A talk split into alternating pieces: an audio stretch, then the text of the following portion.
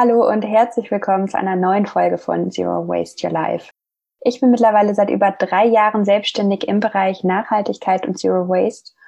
Und weil die Fragen häufiger auf Instagram gestellt wurden, möchte ich heute zum Thema, wie war mein persönlicher Weg ins Nachhaltigkeitsberufsleben teilen und auch Tipps dazu geben, wie das Ganze auf unterschiedliche Art und Weise auch für euch funktionieren kann, falls es eine Frage ist, die euch gerade stellt. Die heutige Podcast-Episode wird gesponsert von Unowned Fashion. Unowned Fashion bietet nachhaltiges Fashion Leasing an. Frei nach dem Motto, mehr Abwechslung, weniger Besitz. Das funktioniert ganz einfach. Du wählst auf der Website oder in der App ein passendes Leasingmodell aus, suchst dir deine Lieblingsteile aus und bestimmst dann selbst, wie lange du sie tragen möchtest. Nach Ende eines Leasings kannst du entweder was Neues aussuchen, das Leasing verlängern oder die Kleidungsstücke in der wiederverwendbaren Versandverpackung kostenfrei zurückschicken. Fashion leasen statt kaufen ist vielfältiger, nachhaltiger und günstiger. Ich durfte das Ganze neulich im Rahmen einer Kooperation ausprobieren und fand es super praktisch, gerade für die Übergangszeit nach der Schwangerschaft mit ja, verändertem Körper und auch mit dem aktuell ständig wechselnden Wetter ist es echt eine gute Sache. Den Link zu Unown Fashion findest du in den Show Notes. Fangen wir an mit meiner persönlichen Geschichte. Wann genau die begonnen hat, kann ich auf den Monat genau gar nicht mehr so genau sagen. Ich habe nach dem Abi 2012 angewandte Literatur- und Kulturwissenschaften mit den Nebenfächern Politikwissenschaften und Journalistik in Dortmund studiert und währenddessen ja schon immer selbstständig auf Honorarbasis gearbeitet. Ich habe Jugendgruppen zu den Themen Umwelt- und Medienbildung sowie Partizipation für das Kinder- und Jugendparlament Castro-Brauxel betreut. Ich habe insgesamt gut zehn Jahre, ich habe damit nämlich schon so um die zehnte Klasse herum angefangen, als Journalistin für die Lokalzeitung und diverse Online-Magazine gearbeitet. Ich habe Workshops zu Themen rund um Antirassismus gegeben. Und zuletzt während meines Masters hatte ich eine Teilzeitstelle mit sieben Stunden pro Woche, also quasi nichts, als Redakteurin für ein Jugendmagazin und habe parallel weiter verschiedene Workshops für andere Organisationen gegeben. Warum erzähle ich das schon? Damit ihr merkt, explizit kam das Thema Nachhaltigkeit in meinem Studium und auch in dem, was ich ähm, davor gemacht habe, gar nicht vor. Was ich während des Studiums und in den vielen Fortbildungen für meine Nebenjobs und Ehrenämter aber gelernt habe, waren viele, viele Soft Skills, die mir heute helfen. Selbstorganisation, Presse- und Öffentlichkeitsarbeit, Workshop-Konzeption und vor allem mir neues Wissen aneignen, Netzwerken und für viele verschiedene Themen und Menschen einen offenen Geist haben. Wie kam ich also dann zum Thema Zero Waste? Ich habe 2015 privat begonnen, mich mit dem Thema zu beschäftigen. Das ähm, weiß ich noch kam damals über Shia Su, die damals noch einen Bug-Blog hatte, Cake Invasion, und auf diesem Bug-Blog hat sie dann was über Zero Waste geschrieben. Und ich dachte, oh ja klar, so ich habe mir die ganze Zeit gedacht, ich möchte irgendwas tun, nachdem ich gesehen habe, das, was wir hier tun, hat auch einen Einfluss auf die Menschen in anderen Regionen der Welt. Und gedacht, ich möchte vor meiner eigenen Haustür kehren, ich möchte selber anfangen. Und plötzlich hatte das Ganze dann für mich einen Namen, nämlich Zero Waste. Und das habe ich dann Stück für Stück in meinen Privatalltag integriert. Ende 2017 habe ich ein Praktikum gemacht im Rahmen meines Masterstudiums, das ich dann übrigens nicht mehr abgeschlossen habe, aber dazu später mehr. Und das Praktikum habe ich damals gemacht in Berlin bei der Awesome People Conference. Und bei der Awesome People Conference ging es darum, wie kann ich mich selbstständig machen, wie kann ich meine Mission, wie kann ich mein Herzensthema auf die Straße bringen, wie kann ich davon leben, wie kann ich andere Menschen inspirieren.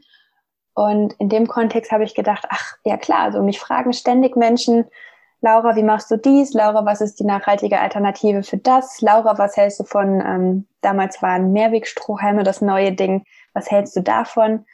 Und dann habe ich gesagt, wisst ihr was, ich gebe einfach mal einen Workshop dazu.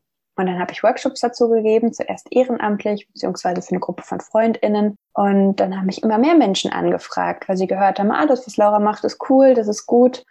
Und dann habe ich gemerkt, ah, okay, vielleicht kann ich dafür auch mal Geld nehmen. Und habe dann, ich glaube, einen Fünfer damals für die ersten Workshops genommen. Also nicht, dass ich davon leben konnte, aber das war so ein kleiner Energieausgleich.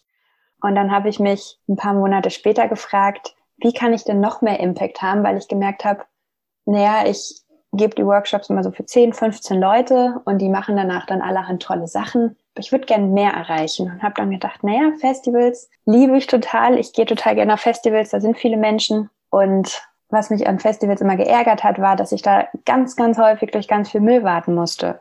Und dann habe ich gedacht, okay, dann ähm, starte ich jetzt Zero Waste Your Festival, habe ein Mini-Konzept geschrieben, habe auf gut Glück meine drei Lieblingsfestivals angerufen und gesagt, so hallo, ich habe eine Idee, ich möchte eure Festivals Zero Waste machen. Und die meinten so, wer bist du und was machst du? nee. Und ähm, das war so ein kleiner Rückschlag, aber hat mich letztlich nicht davon abgehalten, weiterzumachen. Ich bin dann nämlich Anfang 2018 nach dem Praktikum umgezogen nach Berlin und habe dort meine Selbstständigkeit mit Zero Waste Your Life als Einzelunternehmerin angemeldet und einfach mal geguckt, was funktioniert denn gut. Ich habe weiter Workshops gegeben, ich habe mich weitergebildet zum Sustainable Festival Assessor von einer anderen Organisation und ja, habe einfach ganz viele verschiedene Dinge ausprobiert und das konnte ich machen, weil ich parallel die ganze Zeit noch bis Mitte 2019 meine Teilzeitstelle als Redakteurin behalten habe und Workshops zu anderen Themen gegeben habe für ähm, alte AuftraggeberInnen. Und das hat mir meinen Start in die Selbstständigkeit mit dem Nachhaltigkeitsthema quasi kofinanziert. Und ich weiß, es gibt auch andere Wege, aber für mich war das total gut, weil ich so nicht von Anfang an den Druck hatte, ich muss jetzt davon leben. Das, was ich gerade ausprobiere, ich habe ganz viel aus dem Bauch heraus gemacht, begleitet von gewissem Wissen, das ich dann bis dahin mir angeeignet hatte. Und ja, das hat für mich total gut funktioniert. Und dann kam aber irgendwann so dieser Punkt, an dem ich gemerkt habe, ich könnte mehr machen im Bereich Nachhaltigkeit. Ähm, ich bin dann angefragt worden von anderen Menschen, ob ich deren Bildungsprojekte begleiten möchte, ob ich zu dem Thema schreiben möchte. Ich habe dann den Podcast hier gestartet. Und dann kam irgendwann die Frage, wofür entscheide ich mich jetzt? Entscheide ich mich dafür, die Selbstständigkeit im Nachhaltigkeitsbereich weiter nur in Teilzeit zu machen und noch auf andere Themen meinen Fokus zu legen? Oder springe ich? Gehe ich über diese Schwelle und sage, ich traue mich das jetzt, ich probiere jetzt, ob das klappt, 100 Prozent davon zu leben. Und das habe ich Mitte 2019 gemacht und bin durch unglaublich viele Ängste gegangen. Und in meinem Fall hat sich das aber gelohnt, denn es hat funktioniert.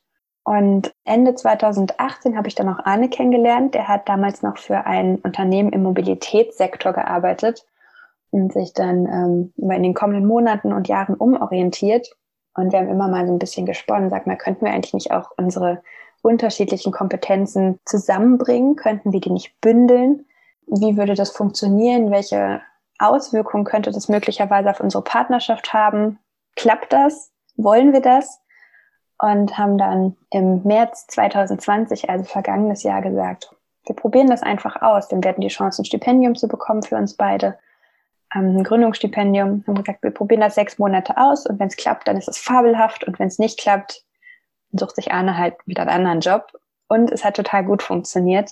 Davon erzähle ich euch ja zwischendurch in den Instagram Stories immer mal wieder was. Und um nochmal zusammenzufassen, was die größten Learnings für mich in den vergangenen Jahren der Selbstständigkeit im Nachhaltigkeitsbereich waren.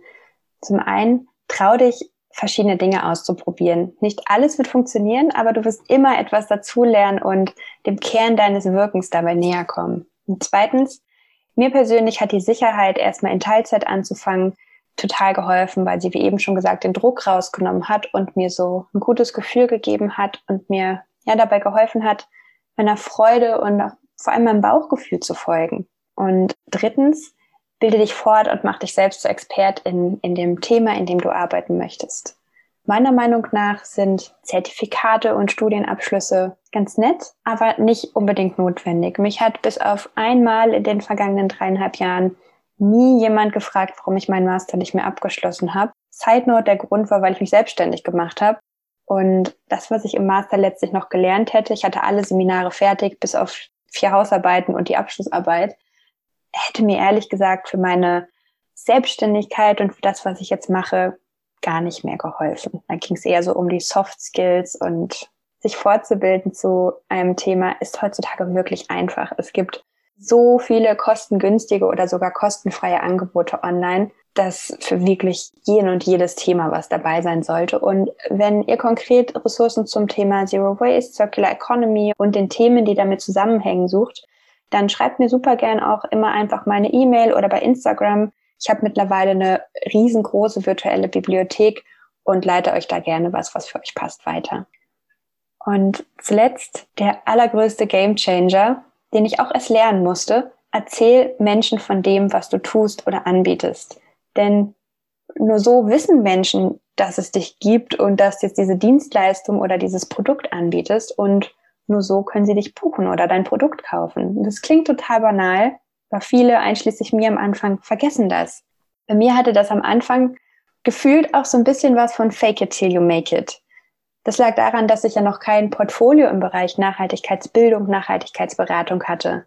Ich wusste all diese Dinge und ich hatte all diese Soft Skills, die ich für meine Dienstleistung brauchte, aber konnte eben nicht sagen, ich habe schon das und das und das gemacht. Und mein Geheimtrick war da, mir nicht einfach irgendwas auszudenken, denn das würde ich mir von meinen ProjektpartnerInnen schließlich auch nicht wünschen, sondern ich habe die Kompetenzen und Projekte, die ich bereits in anderen Kontexten gesammelt habe, so dargestellt, dass sie zu dem neuen, das ich gerade jemandem angeboten habe, passen. Mal ein konkretes Beispiel. Ich habe viele Jahre lang Workshops zu verschiedenen Themen gegeben und Jugendgruppen geleitet. Darum kann ich auch Workshops zum Thema Nachhaltigkeit, Zero Waste, Circular Economy geben, denn ich habe die Kompetenz, Inhalte, in denen ich mich auskenne, ansprechend zu vermitteln. Und zu guter Letzt hab Spaß bei dem, was du tust. Auch wenn ich all diese Konzepte und klugen Dinge weiß, wie man Preise festlegt, wie man Businesspläne schreibt, wie man Online-Kurse entwickelt, Marketing macht, Konzepte schreibe und so weiter und so fort. Auch wenn ich das alles als guten Unterbau habe, es ist auf jeden Fall super hilfreich für mich, das zu wissen, treffe ich doch viele Entscheidungen und auch jetzt immer noch zusammen mit Arne aus dem Bauch heraus. Ich habe dieses Faktenwissen, diese Soft Skills als Basis und dann folge ich meiner Intuition, meiner Freude und ja, bisher bin ich, sind wir damit sehr, sehr gut gefahren. Ich habe angefangen 2017, 2018 mit Workshops für eine Handvoll Menschen und mittlerweile durfte ich das Zero Waste Konzept für Friedrichshain Kreuzberg mitschreiben für Circular Berlin.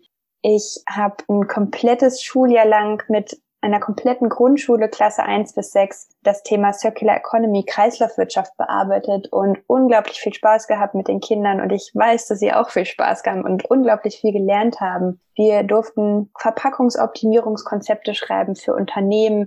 Wir haben CO2-Fußabdrücke berechnet, wir machen Ökobilanzen und haben immer noch das Konzept für Zero Waste Festival ready to go in der Schublade, sobald Festivals wieder stattfinden können. Da kam uns ja Corona dazwischen. Und was ich damit sagen möchte, ist, wenn wir uns trauen, wenn wir einfach unserer Freude folgen, dann ist Erfolg nicht 100% vorprogrammiert, aber dann lernen wir auf jeden Fall eine ganze Menge und dann kommen meiner Erfahrung nach meistens sehr, sehr gute Sachen dabei raus. Und ich habe gerade beim Aufnehmen gemerkt, ich hatte euch doch mehr zu erzählen als gedacht. Darum zähle ich euch die zweite Hälfte dieser Podcast-Episode, nämlich wie auch du, wie auch ihr das Thema Nachhaltigkeit entweder in euren aktuellen Job integrieren könnt oder wie ihr euren eigenen Job, euren eigenen Beruf, eure eigene Berufung schaffen könnt in der Podcast-Episode nächste Woche. Und bis dahin, bleibt gesund und macht's euch fein.